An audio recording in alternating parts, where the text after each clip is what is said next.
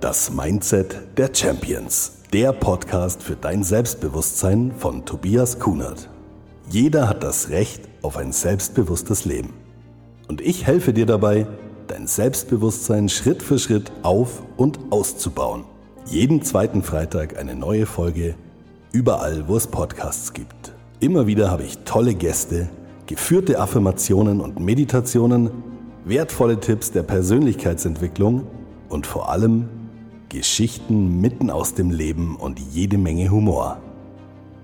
Das Mindset der Champions. Folge 44.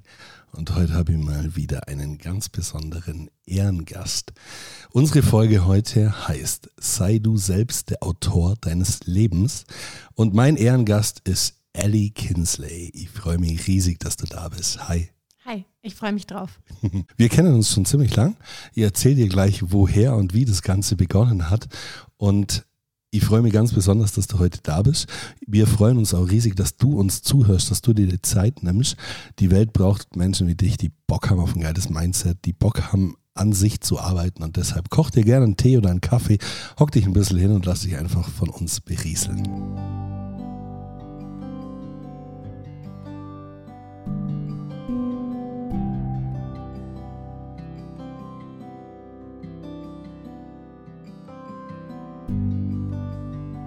Ellie Kinsley ist Buchautorin und zwar sehr erfolgreiche und fleißige.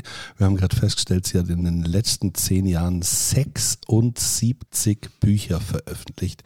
Mittlerweile wurden schon mehrere Bücher ins Englische übersetzt, eins sogar schon ins Italienische.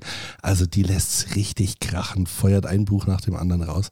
Ist außerdem leidenschaftliche Hundemama und Investorin. Und in diesem Podcast geht es ja ganz viel um Selbstbewusstsein. Jetzt musst du dir vorstellen, ich hatte früher schon immer die gleiche freche Klappe wie heute, nur mit ein bisschen weniger Selbstbewusstsein. Aber das versucht man ja immer zu verstecken. Und äh, in der Schule war ich trotzdem immer ziemlich vorlaut. Und in der siebten Klasse waren die Klassen noch ganz normal zusammen. Und dann musste man sich entscheiden, M oder irgendwas Zweig. Gell? Also, ähm, wie, wie hieß der andere Zweig damals? Weißt du das noch? H-Zweig. H für, für H wie Rechnungswesen, ganz logisch. ja, genau. Und dann war immer, also für bestimmte Fächer waren wir eben zusammen, die Parallelklasse und unsere Klasse. Und da waren dann natürlich gemischte Schüler. Und dann war ich an einem Tag, ich habe mich immer ganz hinten irgendwo gleich ins, hingesetzt, möglichst weit weg vom Lehrer. Und dann war ich mal wieder ziemlich vorlaut und dann musste ich ganz nach vorne sitzen, direkt ans Lehrerpult. Und zwar auch noch neben einem Mädchen. ja, und dann saß sie da ganz vorne und dann saßen wir da nebeneinander, haben uns vorher noch gar nicht kannt. Ja, so Anfang der achten Klasse ist das ja noch total komisch ein äh, Junge und Mädchen da zusammensitzen. Und aber nach wenigen Wochen haben wir dann schon zusammen die Pause verbracht und haben uns auch privat getroffen. Wir haben immer irgendwas miteinander gemacht gell? und sind bis heute, es waren mal ein paar Pausen so dazwischen, wo sich einfach so das Leben in andere Richtungen entwickelt hat. Aber wir sind immer irgendwie in Kontakt blieben und heute sind wir absolute Herzensmenschen. Ganz tiefe Freundschaft verbindet uns. So wie bei all meinen sehr guten Freunden sehen wir uns auch nur dreimal im Jahr aber wenn, dann ist es dafür jedes Mal sehr voller Energie und herzlich. Definitiv. Ja. Wir, wir versuchen es immer öfter, aber es klappt einfach. Ja, nicht. genau. das kennen wir. Ja, genau.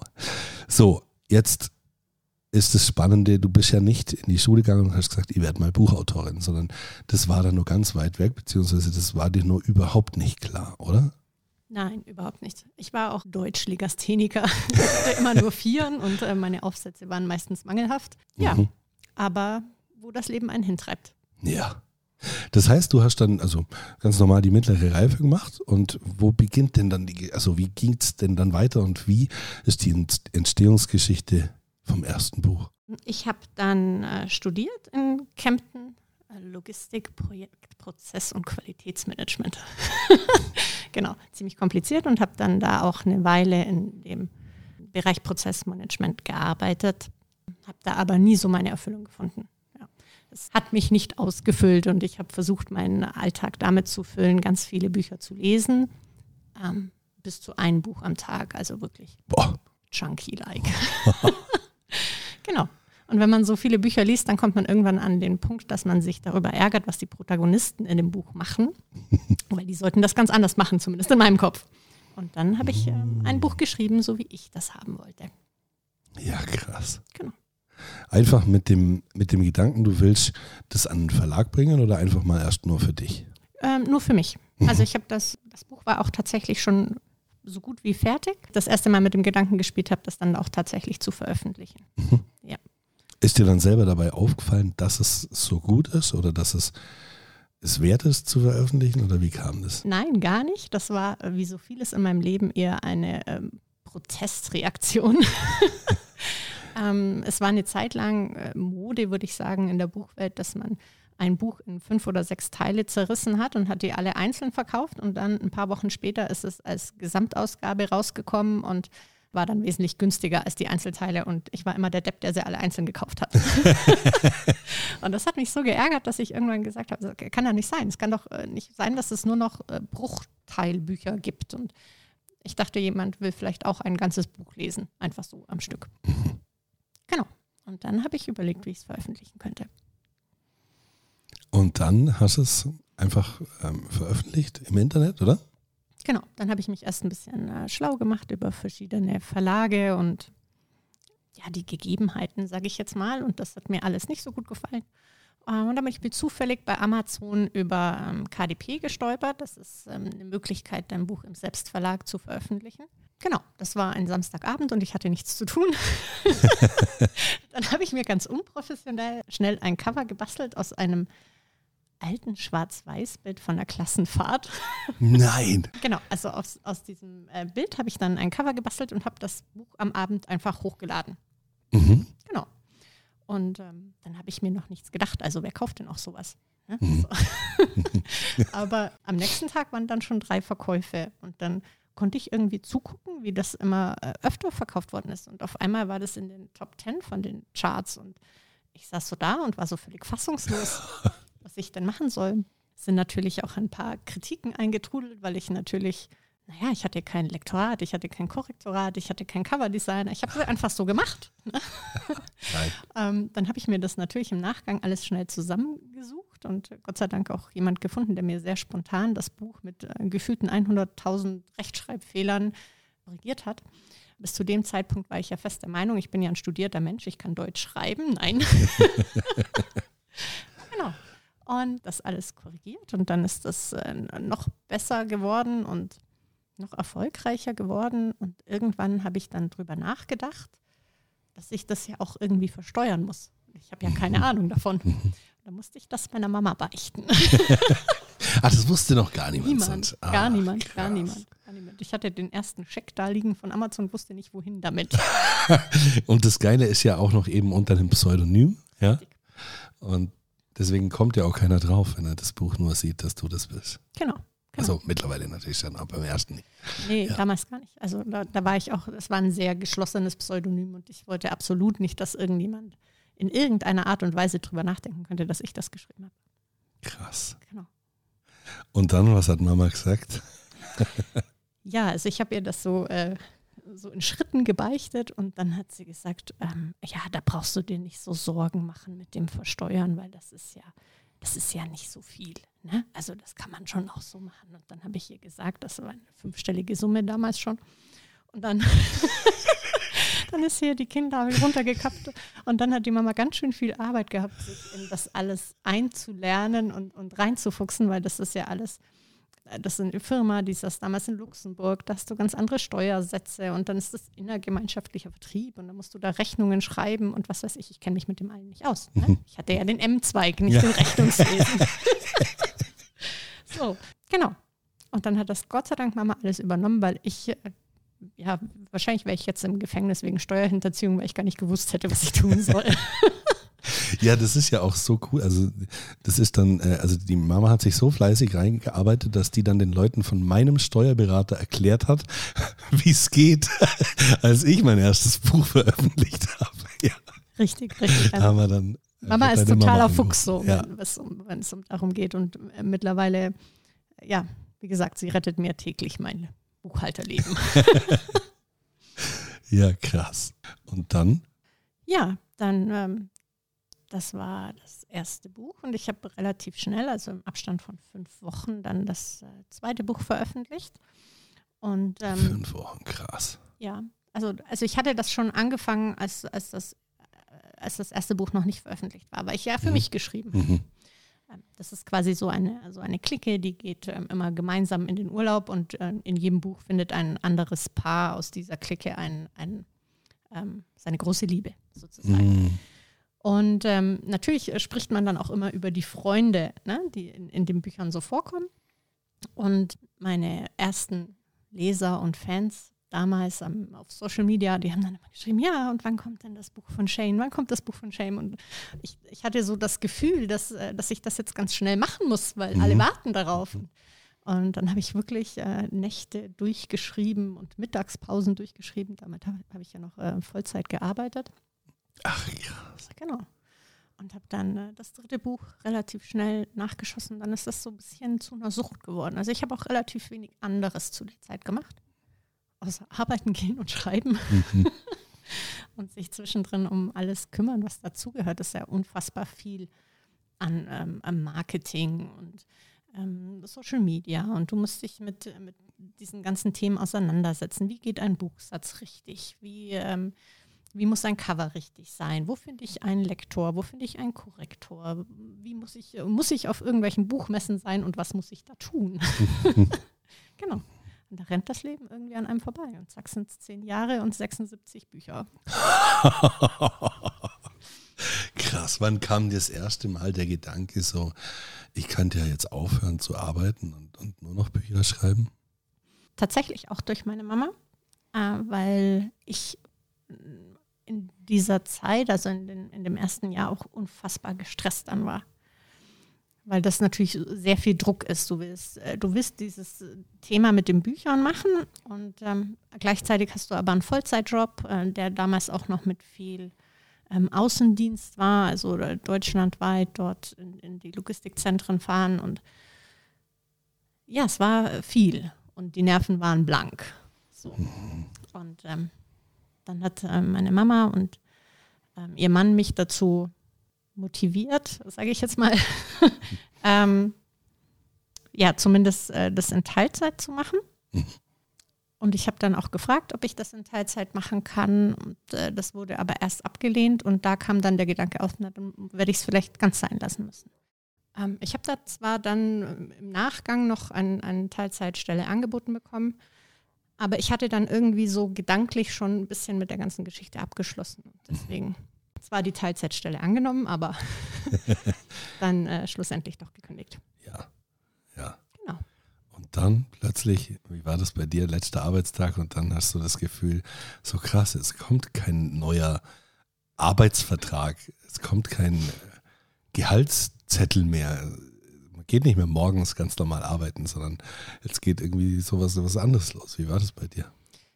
Ähm, also mein, mein letzter Arbeitstag war eigentlich sehr schön, weil ich mich mit meinen Kollegen ja allen total gut verstanden habe. Das war nett und wir haben dann noch äh, Kuchen gegessen und so.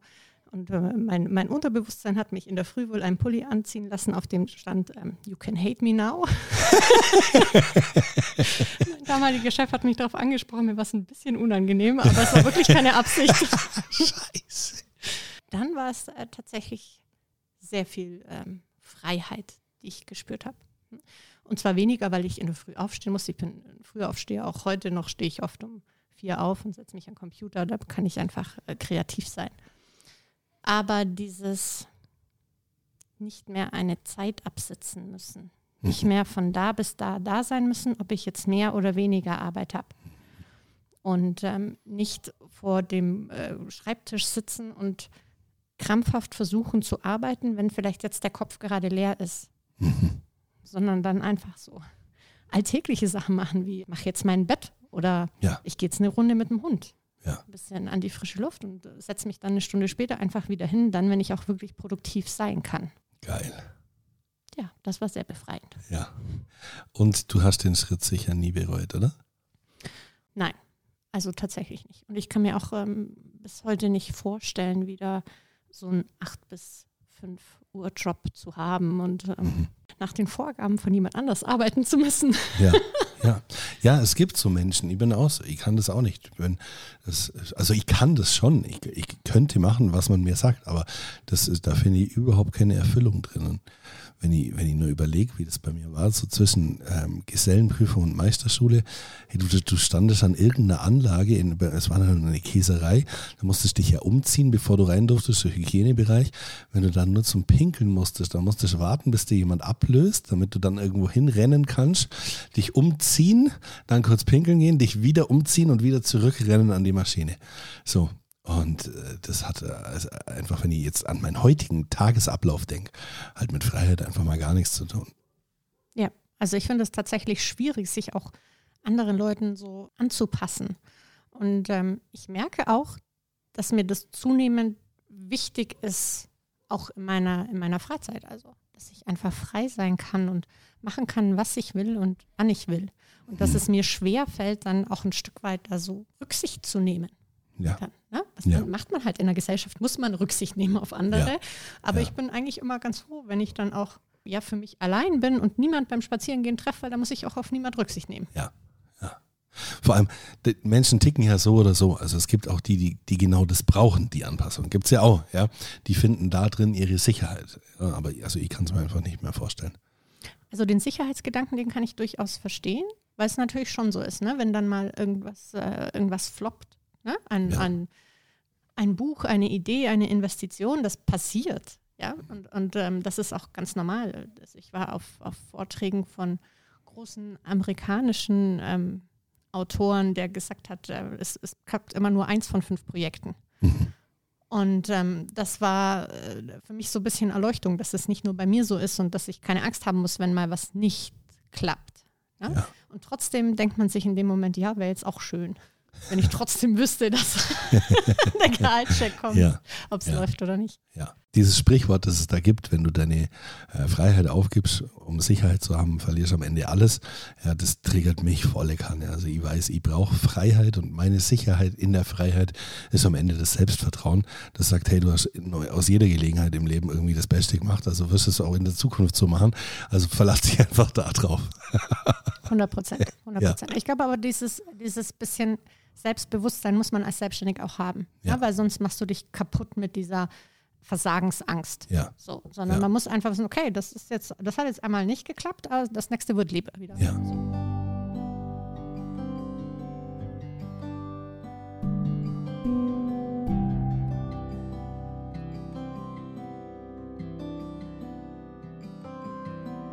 Wie sieht denn dein Alltag heute aus? Also wie sieht der, der Alltag einer Vollzeit-Buchautorin aus? Also ich habe keinen Alltag. Also ich habe nicht, es ist nicht ein Tag wie der andere. Es gibt nicht so, dass ich sage, ich stehe dann und dann auf und dann mache ich das und das. Es ist wirklich jeder Tag anders. Also es gibt Tage, da stehe ich nachts um drei auf, weil ich aufwache und mir fällt was ein und dann schreibe ich das. Und es gibt Tage, da wache ich um sechs auf und mache erst mal eine Stunde Social Media Posts vom Bett aus. und gehe dann vielleicht an den Schreibtisch oder auch nicht. Manchmal gehe ich gleich in der Früh mit den Hunden. Ähm, manchmal schlafen die bis Mittag und ich arbeite tatsächlich produktiv durch. Das ist, jeder Tag ist anders. Genau. Cool.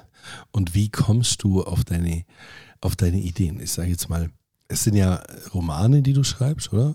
Ja. Und diese Geschichten, also die sind ja nicht passiert, die muss man ja erfinden. Ja, und bei 76 Büchern sollten ja nicht die Ideen ausgehen. Also wie hältst du dich in dieser Kreativität? Eigentlich zeigt einem das Leben immer ganz viel, finde ich. Also es sind ähm, so viele Sachen, die in, in, in meinem Umfeld passieren, menschliche Schicksale, kann man nicht anders sagen, ne? ähm, die einen dann auch ein Stück weit inspirieren. Und manchmal ist es Musik, manchmal ist es ein Film oder ähm, ja, einfach eine Szene, wenn man beim Eisessen sitzt und neben dir streitet ein Paar oder so. so, das speichert mein Kopf, glaube ich, schon alles ganz unbewusst. Ja. Ach cool. ja, man glaubt gar nicht, was alles so im echten Leben passiert und das äh, sich ganz wunderbar, also nicht eins zu eins, ne, aber man, man hat halt ähm, so Schicksale, sage ich jetzt mal, in, in, in seinem Umkreis, wie äh, jemand hat Brustkrebs oder so. Ne? Und dann, dann siehst du das eins zu eins und bekommst das mit und ja, dann, dann wird ein, eine Buchgeschichte daraus. Oder eine Leserin hat mir ein, ein, ein Bild von einem Instagram-Star in Anführungszeichen geschickt. BT Ubrella oder so hieß der irgendwie, ist ja egal. Auf jeden Fall ein ja, wunderschöner, muskulöser Mann mit einer Beinprothese. Ja, und, und sie hat gesagt, oh, kannst du nicht mal ein Buch über diesen Kerl schreiben? So. Und dann habe ich überlegt, ja, wie, wie komme ich denn zu dem Mann mit dem einen Bein? So, ich hatte keine Lust auf eine Kriegsgeschichte oder ähm, was auch immer. Und dann habe ich äh, eine ähm, Hollywood-Yachtparty gemacht, wo bei dieser Geburtstagsparty diesem Typ von dem Hai das Bein abgebissen wurde. Wow. genau. Und ähm, jetzt in, in meinem äh, neuen Buch, das jetzt dann veröffentlicht wird, ist quasi seine, seine Reha und die, ähm, die Geschichte, wie er von diesem Unfall zu zurück ins Leben mit äh, einer neuen Frau kommt. Boah. Ja hier an dieser Stelle äh, ein großes Danke an meine Freundin Steffi, die ist Physiotherapeutin. die hat mir da fachlich sehr viel geholfen. Ach, ja klar, da brauchst du ja auch. Ah, ja, ja, viel Hintergrund, ja, viel Recherche. Boah. Genau. Und so entstehen Geschichten. Ja, mega spannend. Und dann siehst du auch an, an der Stelle ähm, als Hörer, wie, wie das Leben sich immer fügt und wie der rote Faden im, im Leben immer irgendwie Sinn ergibt. So, wer, wer hätte es in der, in der achten Klasse gedacht, dass wir später ähm, mal so zusammen, also nicht mehr nur eine Freundschaft pflegen, sondern auch irgendwie ein Stück weit netzwerken. Ich habe mir irgendwann gedacht, so, ich schreibe jetzt mein erstes Buch. Und dann habe ich mir gedacht, wie schreibe ich denn ein Buch? Ach, warte mal. Jetzt rufe ich die Jenny an. Ja, warte, ich komme vorbei, ich zeig dir, wie das geht. Das ist gar nicht so schwer. Und dann hast du mir da alles gezeigt. Also ohne dich hätte es mein Buch nicht so geben, äh, wie es ist. Danke auch dafür. Aber gern. ja, krass einfach. Da überlegst du, wie, wie kann ich ein Buch schreiben und dann also zu der Zeit waren es ja bestimmt auch schon 50 Bücher, die, die du veröffentlicht ja. hast. Echt cool. Wie lange brauchst du heute ungefähr für ein Buch?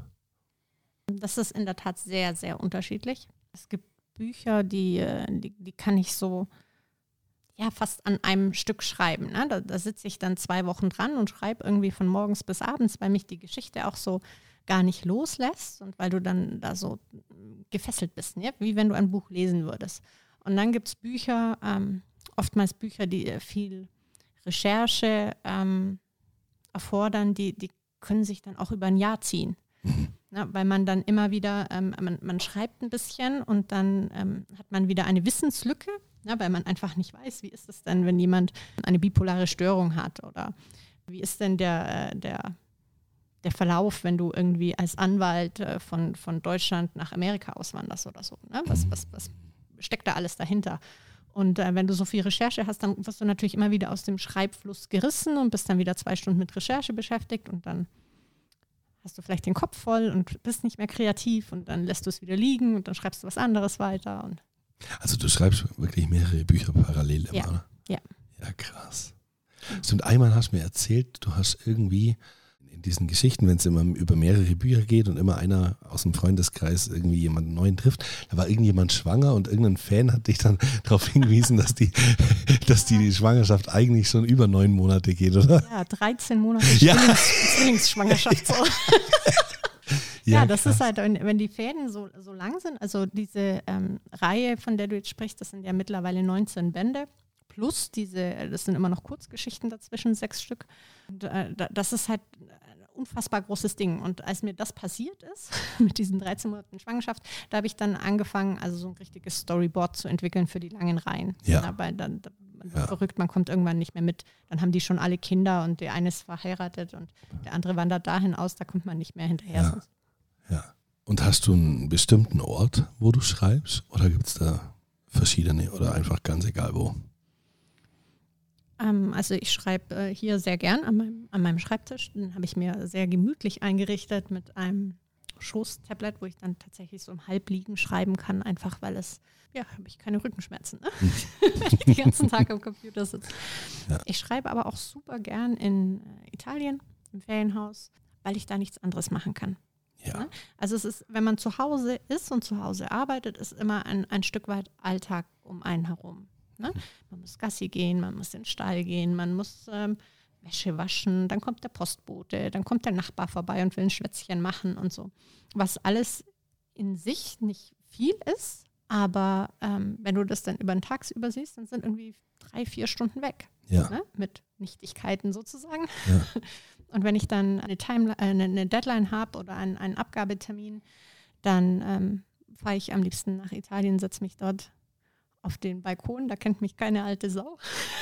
da kommt niemand mal einfach so vorbei und ich muss auch sonst einfach nichts machen und da, da bin ich äh, sehr kreativ. Ja. Das kann man sagen, oder? Du hast dir da einen großen Traum verwirklicht und hast dir da einfach ein Ferienhaus gekauft. Ja, ja. Am Krummersee, oder? Richtig. Ja. Genau. Ja, da schreibt sich's bestimmt schön. Das auf jeden Fall. Es hat mich sehr viel Nerven gekostet. Also ähm, man glaubt nicht, wie viel Bürokratie in Italien ist, aber Mhm. Ähm, jetzt ist es fertig, es ist alles umgebaut und ähm, da kann ich wirklich runterfahren und, und sehr konzentriert und produktiv arbeiten. Ja. Ja, krass. Eigentlich, es gibt ja so eine Regel, die heißt, du brauchst immer so lang, wie du Zeit hast. Und das ist ja wirklich so. Gell? Ich habe damals, ähm, habe ich einfach gedacht, wie schaffe ich es, mich dazu, bringen, äh, dazu zu bringen, ein Buch zu schreiben. Ich muss einfach allen erzählen, ich schreibe dieses Jahr nur ein Buch. Und das habe ich dann gemacht, 2020. Und irgendwann habe ich gemerkt, oh, das Jahr wird, also das, das ist jetzt dann irgendwann mal bald vorbei. Äh, Ich kann nur noch eine Woche Urlaub nehmen, um das Buch zu schreiben. Und dann habe ich einfach allen erzählt, ich schreibe in einer Woche ein Buch. Und dann weiß ich noch, ja, ich habe mir ein Buch bestellt, erfolgreich Sachbuchautor sein oder werden oder irgendwie so. Und am ersten Tag, bis dann der Wohnwagen stand, bis alles aufbaut war, in, in meiner grünen Oase, habe ich mir gedacht, fuck, jetzt habe ich nur noch viereinhalb Tage oder fünfeinhalb. Äh, Das Buch erfolgreich Sachbuchautor sein, habe ich bis heute nicht mal die, die Schweißnaht aufgemacht. Das liegt, liegt immer noch verschweißt bei mir im Bücherregal. Und das Buch war aber fertig am Ende. Und dann habe ich es beim zweiten habe ich so übertrieben, dass ich es wieder erzählt habe, ein Hotelzimmer gemietet habe für eine Woche und noch gar keinen Titel wusste. Und ich habe mich einfach auf mein Unterbewusstsein verlassen. Ja, das, das, das kommt dann schon, das kommt dann schon. Und so war es dann auch. In der Woche, ich musste, ich musste mich aber halt wirklich mit nichts anderem beschäftigen. Und das ist so in den privaten Kreativräumen, also bei mir im Tonstudio, mache ich mir immer so 50 Minuten Zeitblöcke, wo ich dann währenddessen keine Uhr sehe, aber einen Timer starte und der, der piepst dann halt nach 50 Minuten. Und in dieser Zeit bin ich dann kreativ. Aber das ist so lustig, weil wir haben immer noch dieses innere Kind in uns. Und ich weiß, ich drücke den Timer und ich ziehe das durch. Aber vor ich den drück, glaubst gar nicht, was ich alles mache. Ich finde hier einen Fleck, putz was weg, nimm einen Staubsauger, saug in der Ecke. So einfach wie ein Kind, wo sich davor drückt, dass es jetzt losgeht. Diese, Immer wieder das Gleiche. Diese Zeitfenster, die funktionieren beim Schreiben tatsächlich sehr gut. Also wir haben auch ähm, Autorengruppen, wo wir uns gegenseitig quasi zum, äh, zum Schreiben motivieren, indem wir sagen, okay, wir schreiben jetzt von 10 bis dreiviertel elf Mhm. und danach sagen wir äh, uns gegenseitig, wie viele Worte wir geschafft haben. Ne? Und Ach, dann will natürlich keiner sagen, ich habe nur drei gemacht. Ja, Und dann ähm, ist man so, ein- so ein bisschen motiviert, weil man möchte auch nicht der sein, der nichts getan hat. ja. Geil. Ja, cool. Und wie sieht deine Perspektive oder deine Ziele für dieses Jahr, für alles, was kommt, momentan aus? Oh, dieses Jahr wird sehr stressig, sehr viel zu tun. Ich habe äh, ja dieses Jahr zehn Jahre Ellie Kinsley. Ich habe unfassbar viel vorbereitet. Ich habe mir äh, ziemlich hohe Ziele gesteckt und ähm, ein Jahr mit jedem Monat eine Veröffentlichung geplant. Also es sind nicht alles neue Bücher, sondern teilweise äh, kommen auch Sammelbände, Best of Ellie Kinsley und solche Sachen. Ähm, aber das will natürlich alles vorbereitet werden und ähm, geschrieben werden. Viele Bücher zum Schreiben. Ich habe ähm, viel zu tun. Volles Wow. Jahr. Ja, du steckst dir schon auch immer krass hohe Ziele. Und wäre ja witzig, wenn es du jetzt dann so machen würdest wie früher, dass ähm, ein Buch nach dem anderen veröffentlicht wird und dann ein paar Wochen später kommt es, wo alle drin sind. Genau.